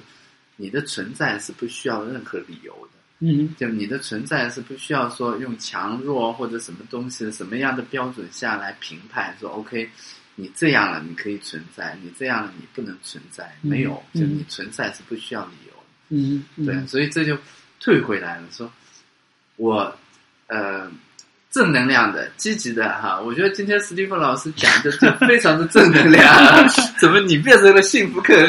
专家了？对，然后哎不不，但是呃但是但是我在想，如果我让我来写幸福歌，我反而有可能写成鸡汤，对，我反而觉得让你来写的话，会更本真一点，会是更吗？是吗会更真诚一点。就对就像你所说的，因为我的太嗯 啊正能量了。 太正能量了但是正能量的同时，有没有可能就把那些比较负能量的人就落就落在角落里了？嗯，对我，我其实刚才说这一个的时候，我是在想说存在是根根本的，就是对当我们在评价啊或者在什么的时候，我们会在想说，其实我我很担心这个背后隐含的假设是，你一定要优秀，对这样的话对对你对才能行，你一定要有闪光点，你才能行。呃，当然我们可以挖掘哈，就是但是这个背后隐含的假设，它不是正确的。就对于存在来说，OK，它就是很基本的，你就是存在的，你你很糟糕，你是个废物，你怎么样，你也是存在，但是废物也是一个标签了哈。嗯哼，只是只是一种说法。对，所以，嗯、我们会以各种各样的形态存在的。对，所以有时候我们说接纳自己的时候，其实在说，你可以以各种各样的不同的心态、不同不同的状态、不同的形式存在的。对，但是呢，这时候呢，有一些人会有一些担心，这个担心是。哇，那你如果以一个废物存在着，你是不是活得太颓了？嗯哼，对，所以有时候你说我这种想法听起来要以这种来想，是不是有点悲观了？对，可是它其实也有更乐观的东西。更乐观的东西是我假设说，假如你以你的天性存在着，你自己会去想办法。嗯哼，嗯哼对，嗯哼也许你你就会觉得说，OK，哪一块我就想做的好一点。嗯哼，嗯对，这是它天性存在中的部分，就不是我们在某一个社会标准所要求它，或者说你应该这样的部分。对，这也是我乐观的地方了，又变成哼，哎呀，我真的现在越聊，我越觉得我们的那个 境界，我觉得这个这个是是有是没有没有， 不不，我我是以一种很赞美的一种嗯一种这个，就是说一种口吻来讲的。你在讲这个关于存在的这种价值的时候，其实呃，我想到一部电影，你等一下，我查一下这个电影中文叫什么？好，呃呃，哎呀哎呀哎呀！哦，我看看这个，这个中文这个电影是那个呃科恩兄弟拍的，九八年拍的叫《The Big Lebowski》，它的中文翻译叫《谋杀绿脚趾》，我不知道这个翻译准不准啊。哦，能算然后好像等一下，我确认一下，对，他就好奇怪，谋杀绿脚趾为什么是这样一个名字？嗯，这个这个这个片子是它是怎么回事呢？就是、这个故事，就是说这个故事主人公就是一个废物，嗯就是一个废柴一样的人，一个一个一个中年中年男人，对，然后也混日子，也没有工作，然后这个他的生活也就过得每天就是喝着酒、抽着烟，嗯然后。穿着那个 T，穿着一个 T 恤，穿个睡衣，就在家街上晃来晃去的，嗯就是在人们眼里就是一个废物。对，然后这个当然这个片子是有点那种就是 cult film，就是有点那种、呃比嗯反文化挺非主流的嗯反文化的那种片子。然后对这个故事就讲有一天他就莫名其妙被卷入了一个嗯呃一个一宗债务当中，因为他的这个姓对是别人搞错了。对，然后呢，结果来收债的人就把他的房子里的这个、呃地毯嗯就给毁了，嗯，然后就在上面尿尿就给毁了。嗯，然后呢，他就很不爽，嗯因为对他来说，他的生活的他的存在就在于，他里面有一句很经典的话，他就说他就说那个那个那个地毯就是 it really ties the room together，意思就是说，这个地毯放在这个房间里，嗯它真的能让整个房间看上去很协调，对你知道吗是嗯？就他就很在乎这件事情对嗯，所以他就去找这个嗯，他就他就根据这个事件，他就去。就是顺藤摸瓜，就去嗯找这个事儿最、嗯最最源头是谁指使的，嗯然后就总之牵扯出了一系列的，就是光怪陆离的这种。嗯这个片子里所有的角色，有钱人啊，这种大佬啊，嗯黑帮啦、嗯就各种就牵扯出各种各样的人，然后每一个人都有很复杂的嗯动机和背景，每一个人都有很自己的私欲跟渴望。然后他就是一个废物，嗯他就嗯他就在所有这些人的这个故事当中去穿梭、去游离嗯，最终他其实希望的就是你能不能还我这个地毯？是， 对这是他的信仰，呃对对对嗯，他的就是就是像你所说的，他就回就是嗯他的这个角色，你刚才说我想到这个角色，我突然就明白嗯，就一下就明白这个角色为什么是这样的了。对，嗯因为通过这样一种对比，就让我们看到说，你看其实存在的人嗯反而是那个最简单的人，对，也是那个最容易快乐的人嗯，反而是这个片子里所有其他的这些各种在挣扎、在痛苦、在渴望的这些人，对比之下，一开始你会觉得这个废柴是个很荒谬的人，到了最后你会觉得他是那个最正常的人，他是那个最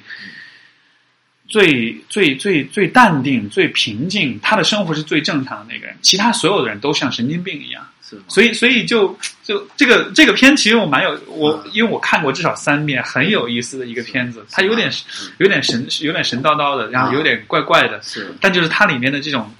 这个这个，呃因为它也是算有点怎么说呢？因为它拍的有点存在主义嘛，对也是讨论就是说嗯通过角色的这种象征意义去是探讨人的存在，对所以。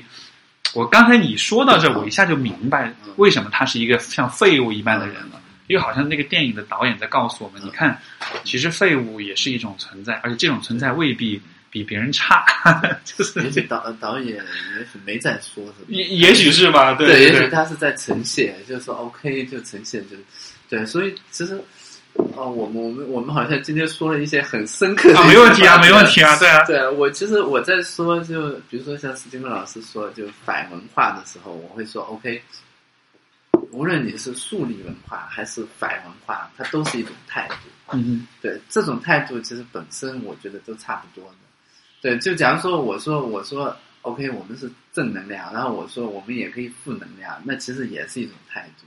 这都是一些很刻意的一些标准了。嗯对，存在的意思就是它呈现，它只是呈现，说 OK，你看有这样一个人，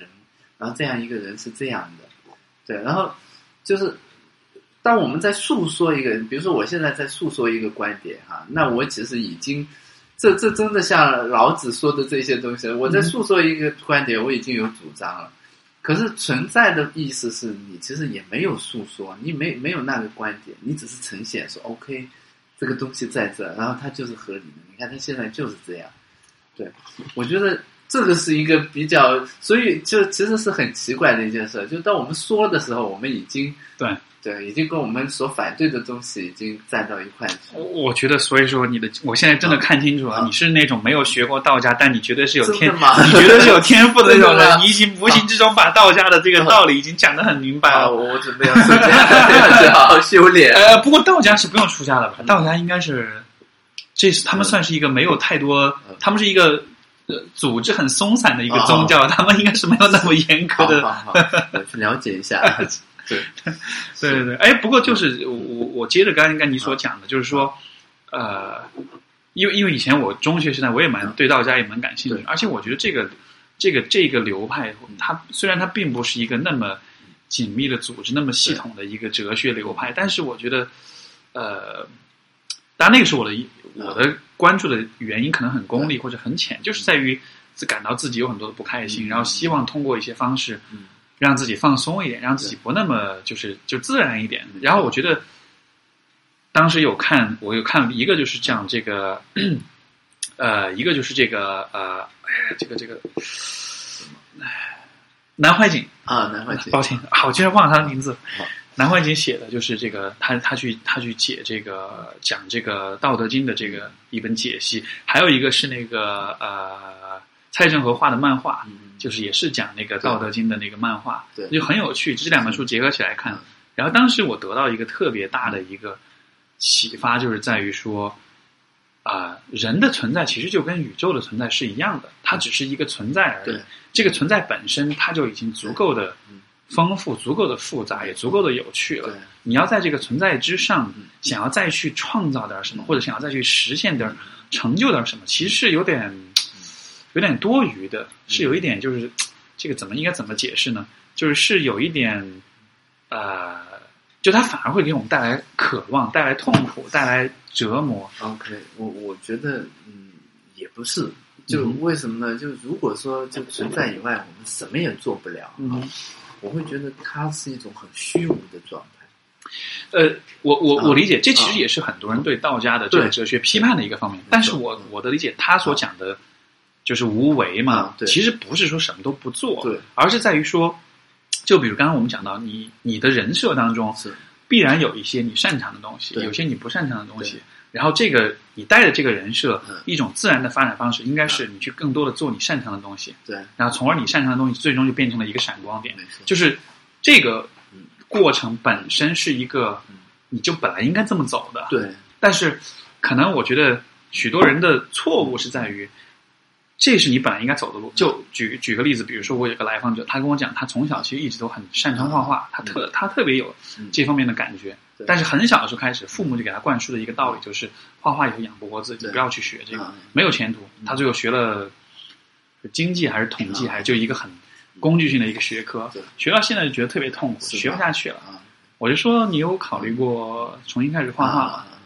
他当时看我的表情特别痛苦，对，那个痛苦不是因为他不能去学了，嗯而是因为他知道他这么多年其实一直都在忽略自己的这条路。嗯啊所以说，在我看来嗯，这条路本来应该是你在无为之下对，你去本来应该走的路。嗯而且说实话，你走这条路的话，也许到了今天你会发现，你可以，也许你画画没法养活你，但是你有，但是你的绘画天赋可以被运用在比如说设计，比如说呃，就是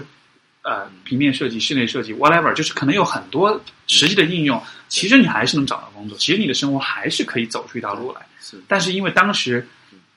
有外力，有你自己的不自信的这种介入，你就打破了这个本来应该是自然发生的这样的一个一个过程，所以反而你就不开心了。所以，所以，所以，我觉得嗯我的理解，道家所讲的无为，其实是在这个层面上无为，就是你不去刻意的干涉一个人自然成长的一个一个一个过程吧。我觉得是这样。然后呢，我想到斯蒂芬老师这个案例，我稍微改变一下，嗯哼，就是这改变改变是这样，就比如说有一个男生，然后呢，他在中学的时候，他很喜欢画画。对，那你的例子里是他爸爸妈妈觉得他应该学理工科，对不对？嗯然后，然后我的例子里是，他爸妈就是让他画画。啊哈，然后结果他发现说：“哎呀，这个是我爸妈让我画的，我不爱画。”对，因为也许因为他跟他爸妈的关系，也许因为是怎么样，他爸妈就告诉他说：“你就要画画，你怎么怎么样。”对，所以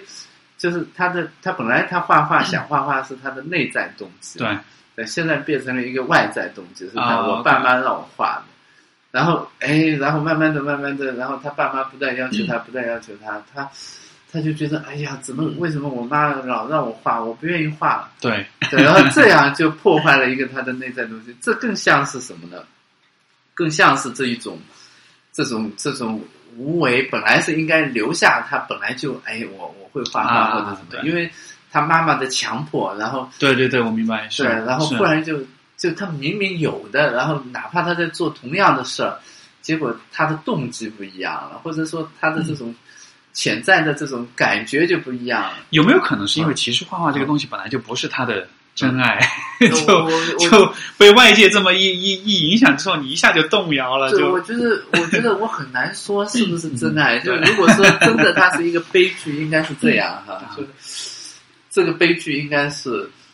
他他他小的时候会画两笔，对，然后他爸妈就说：“哎呀，这个孩子你太有天赋了，你赶紧的学画画。”然啊，后就不断逼着他画画，不对断对逼着对他画画，然后他就说：“我不要，我不要。对，对我明白，”对，然后到了中年的时候，他说：“我有一天终于不用画画了。是，”然后他做别的工作，就比如说做理工科嗯 了，对，然后有一天，他忽然回想起来，说：“哎呀，我最想做的事儿，也许是我画画。对，在我爸妈要求我画画之前，啊，我画画所感受到的这种感觉，这真的是人生悲剧。说 OK，你本来无为而治是这样往前发展的，因为人人为的干预了，他仍然在把你往这条路上推。但是这件事儿的性质本身就不一样，就从你自己喜欢画画变成了你爸妈要求对对你对画画，你反抗他们，然后到某一天你反抗成功了。因为没有了哈，你爸妈就说啊，你你学理工科吧，那我们也放弃了。嗯然后你忽然发现说，哦，可以，这我本真的东西原来还在那。哼，哎，这 个我我我能不能后知后觉的说，这个可能就是你嗯。搞清楚到底什么是你真爱的一个探索的一个代价，我觉得就你必须得走这么多弯路，你最终还想着这事儿，嗯，才真的说明它真的很重要。是啊，是啊。可是如果是这样的话，就，嗯，对，我觉得是对，这它是最终你可能发现了说还是很重要。可是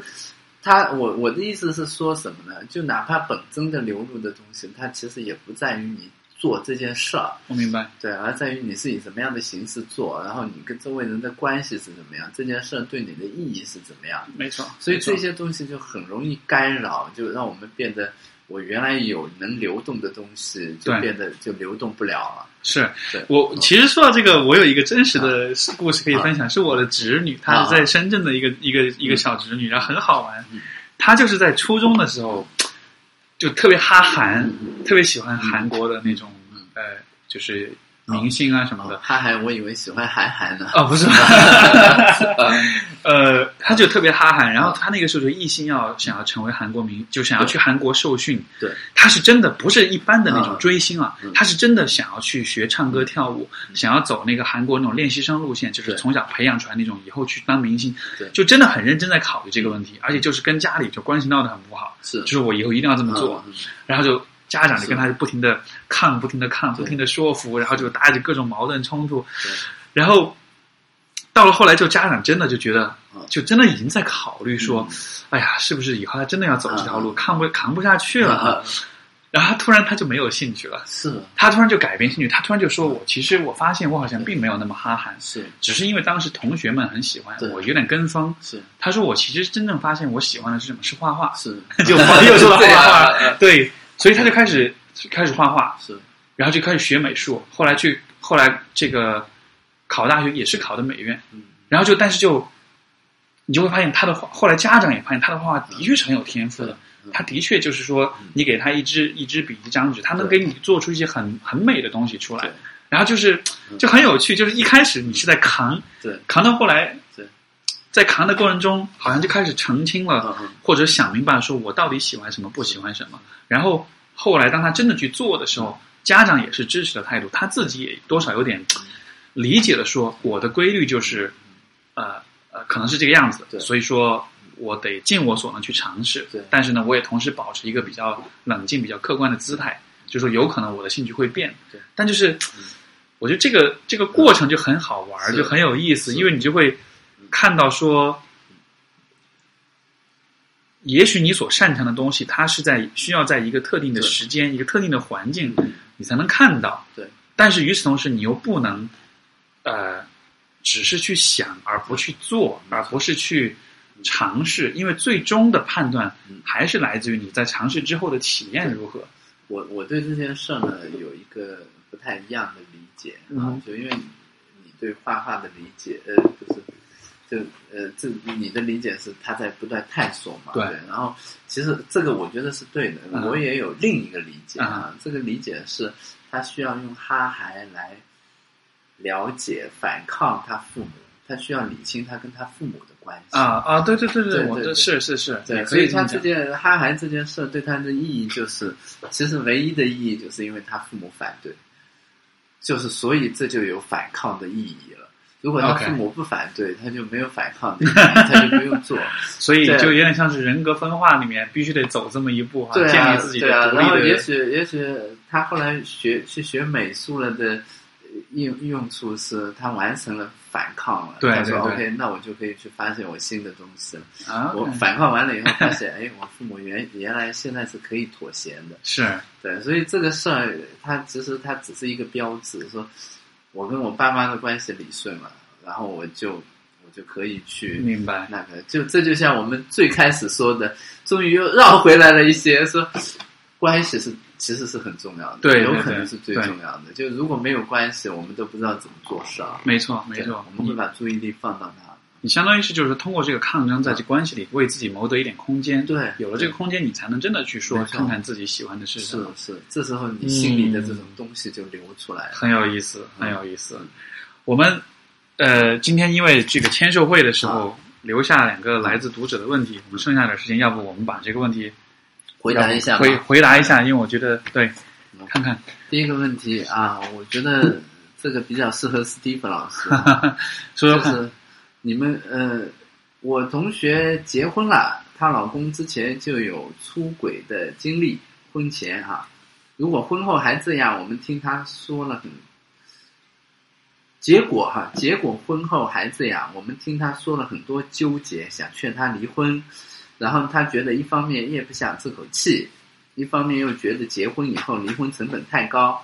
好像他也想让这件事儿过去。我们围观群众却咽不下这 口气，其实一直觉得他能找更好的 人，我们是不是戏多了？你怎么说？ 哦，这种，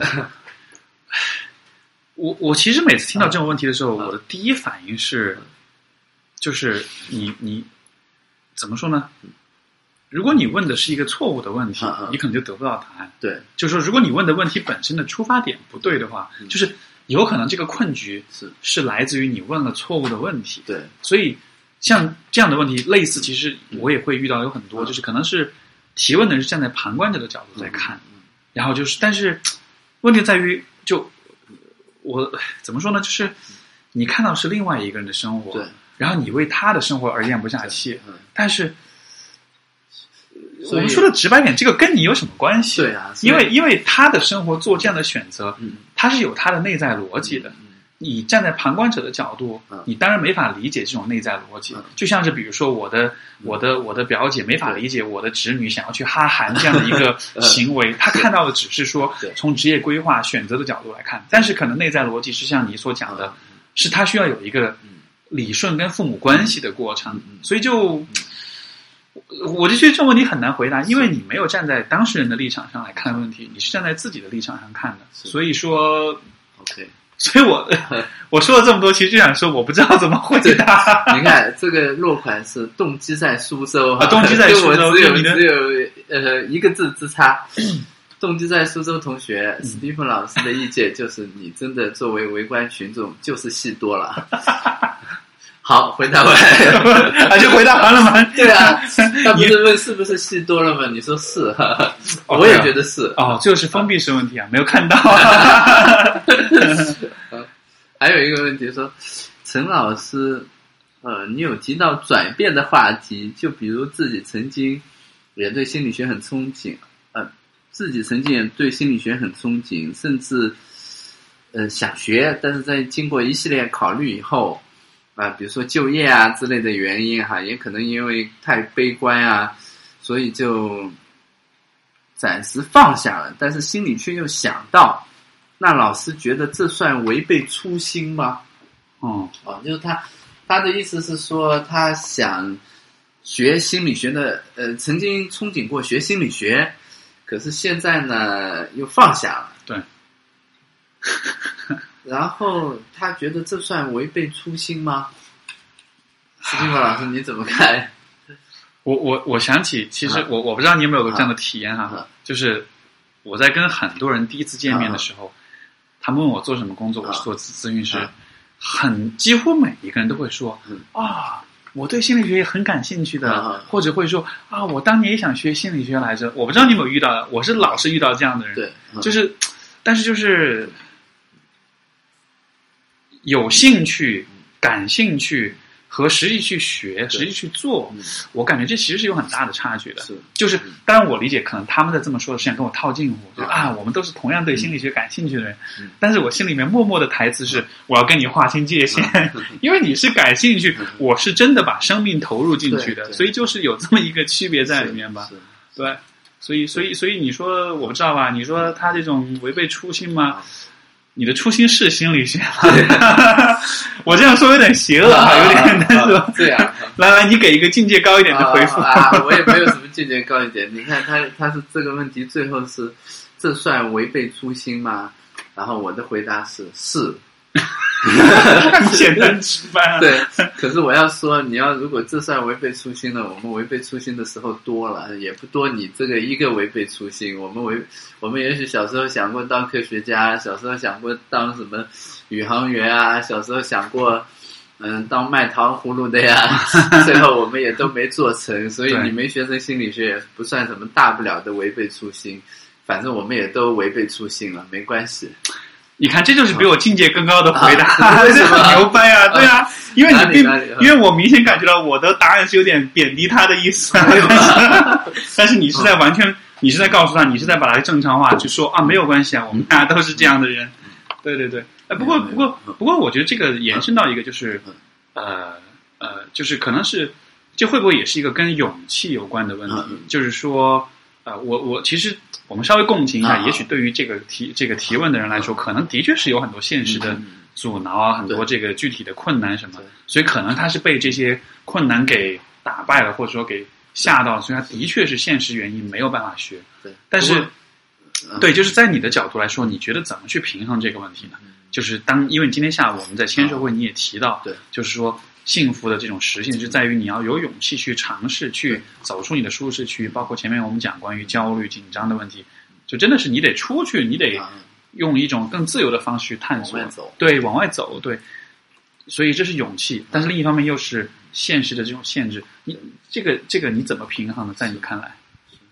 我觉得，嗯、首先这个朋友问呢，说违背初心了呢，我觉得他可能是有一些焦虑的。嗯对我刚才说这个，倒不只是共情哈，我我相信 Steven 老师也放弃过一些东西，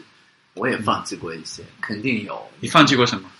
呃，就职就是从职业发展上来说，就是我觉得肯定有吧，我、啊我想不起 来了。对，这肯定有放弃过一些东西，也有抓住过一些东西。就是我们现在抓住的东西就是心理咨询，对，没错对，，然后这是我们觉得那个的重要的东西。但你你说如果一点都没有放弃过你的某一些想法，我觉得肯定不是。没错，对啊，比如说那啊、呃，刚才你问我放弃过一些什么啊、嗯那我肯定要放弃过说，原来我想的是，我也许我应该在一个好的大学里，然后一边研究一边教书，一边就就就做学术。对然后我后来发现，哎呀，我还是算了，嗯 对不对？嗯那其实这就是我们放弃的对方对向。对，你说违背初心嘛，也违背了。对，对，我觉得这个是一个叫做什么很正常的一个部分，嗯对，是很正常的一个部分。就如果是呃，就是我们要讨论勇勇气的时候哈、我倒觉得说，放弃这一个东西，它不是勇气的，就是勇有勇气或者没勇气的标志。对，有时候如果你觉得真的不合适了，也许你应该放弃的。对，然后呢，你你如果说放弃了，你甚至断让自己断了关于这件事的念想，因为这个不现实对你来说，那这就是勇气。嗯哼，对，然后呢，勇气也有一部分是，比如说啊、我觉得这东西我还能抓，那我就要把它抓住，我觉得是很有可能的。比如说，我不知道这位同学放弃了这个心理学去学什么了哈，嗯哼，然后你学到这个东西，你说 OK，这是我要抓住的，你原来这也是一个很有勇气的东西。嗯哼，对，然后所以勇气的标志是，就是勇气它的形式是很多的，就是你放弃了也是勇气，你坚持也是勇气，然后你让自己从这件事儿里过去，你接受说，OK，我们人生就是有一些这样的遗憾，说有一些事儿我就是做不了，这也是一种勇气，对。所以我想说的是，其实我们怎么说呢？我们我们都还挺有勇气的。就你看，史蒂芬老师在坚持做，嗯，他一直想做的心理咨询师，然后我也在做，对，对，然后我们我们也放弃过一些东西，就我比觉得如说放弃蛮多对啊，对的，嗯啊我也放弃过一些对，就比如说，哎，我应该去大学里当个老师啊，或者对怎么怎么样哈、对，然后其实这这都是勇气。就还有一个，就是你不太纠结这一个问题了，说你没有的东西你不去想了，嗯你说啊 OK，我有的东西我抓住，这也是勇气。嗯哼，对，所以勇气就是各种各样。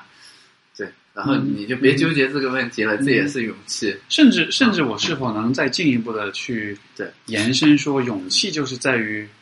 可能最终你就回到关于你这个人的存在上面了，你不再对啊纠结于说对。我有没有在我的存在当中去对做出一些傲人的成绩或者怎么样，是因为你能够有勇气去面对你自己的存在，这本身就已经是足够的勇气了。对啊，就所以就你并不需要用更多的勇气来证明你有没有勇气。对，对我觉对对得是对。你必须要有一个特别的标准，说这是一个很有勇气没错的事儿，没错这是没有勇气的事儿。我觉得有勇气的人，他都会让自己的生活往前嗯哼，往前发展。对，他会结束他该结束的事，他会嗯开始他应该开始的事，嗯哼，他会滚滚向前，而不是卡在某一个地方。我觉得这就是一个勇气。哎，所以我觉得我们的对话就像你的书一样，是像我们今天下午在讲的是，并不是那那一类会让你心里面很舒服，像并不是心理按摩式的鸡汤，但是是一个很坦诚的一个关于人生、关于内心、关于存在的这样的一个一个表述、一个探讨。而且我会觉得，其实我从跟你的对话里面蛮受启发的一点就是，你你会在对于很多问题，其实你会有一个很特别的角度，你并不是会从正或者反、黑或者白去看，而是在于你看，像刚才我们说到勇气的问题，你会去看到勇气是多元化的，是多样化的，就好像你对于复杂性，你对于不确定性，我看得到的是，你是真的是完全的去拥抱它，去接纳它的。我会觉得，呃，很有启发，很感谢。，多谢多谢多谢 Stephen 老师，我我一直觉得说要把你这个节目做砸了 不会不会不会不会，很，我觉得到最后我甚至会有一点点那种，有点那种，有点感动的感觉，就是因为说，呃，从从你的文字也好，从你的表达也好嗯，我会感感受到你是用一种非常坦诚、非常真实的方式。在面对生活，在面对很多问题，你不会去加太多额外的修饰，然后你不会用华丽的词藻去描述一些其实没有那么复杂的道理，但就是这种真诚、这种坦诚当中，我觉得这反而是一种很给人力量、很给人希望的这样的一种一种一种感觉吧。所以，那么就我们就就我们就先聊到这里，一小时四十分，很蛮长的时间了。多对谢对对对多。谢然后这个各位朋友，如果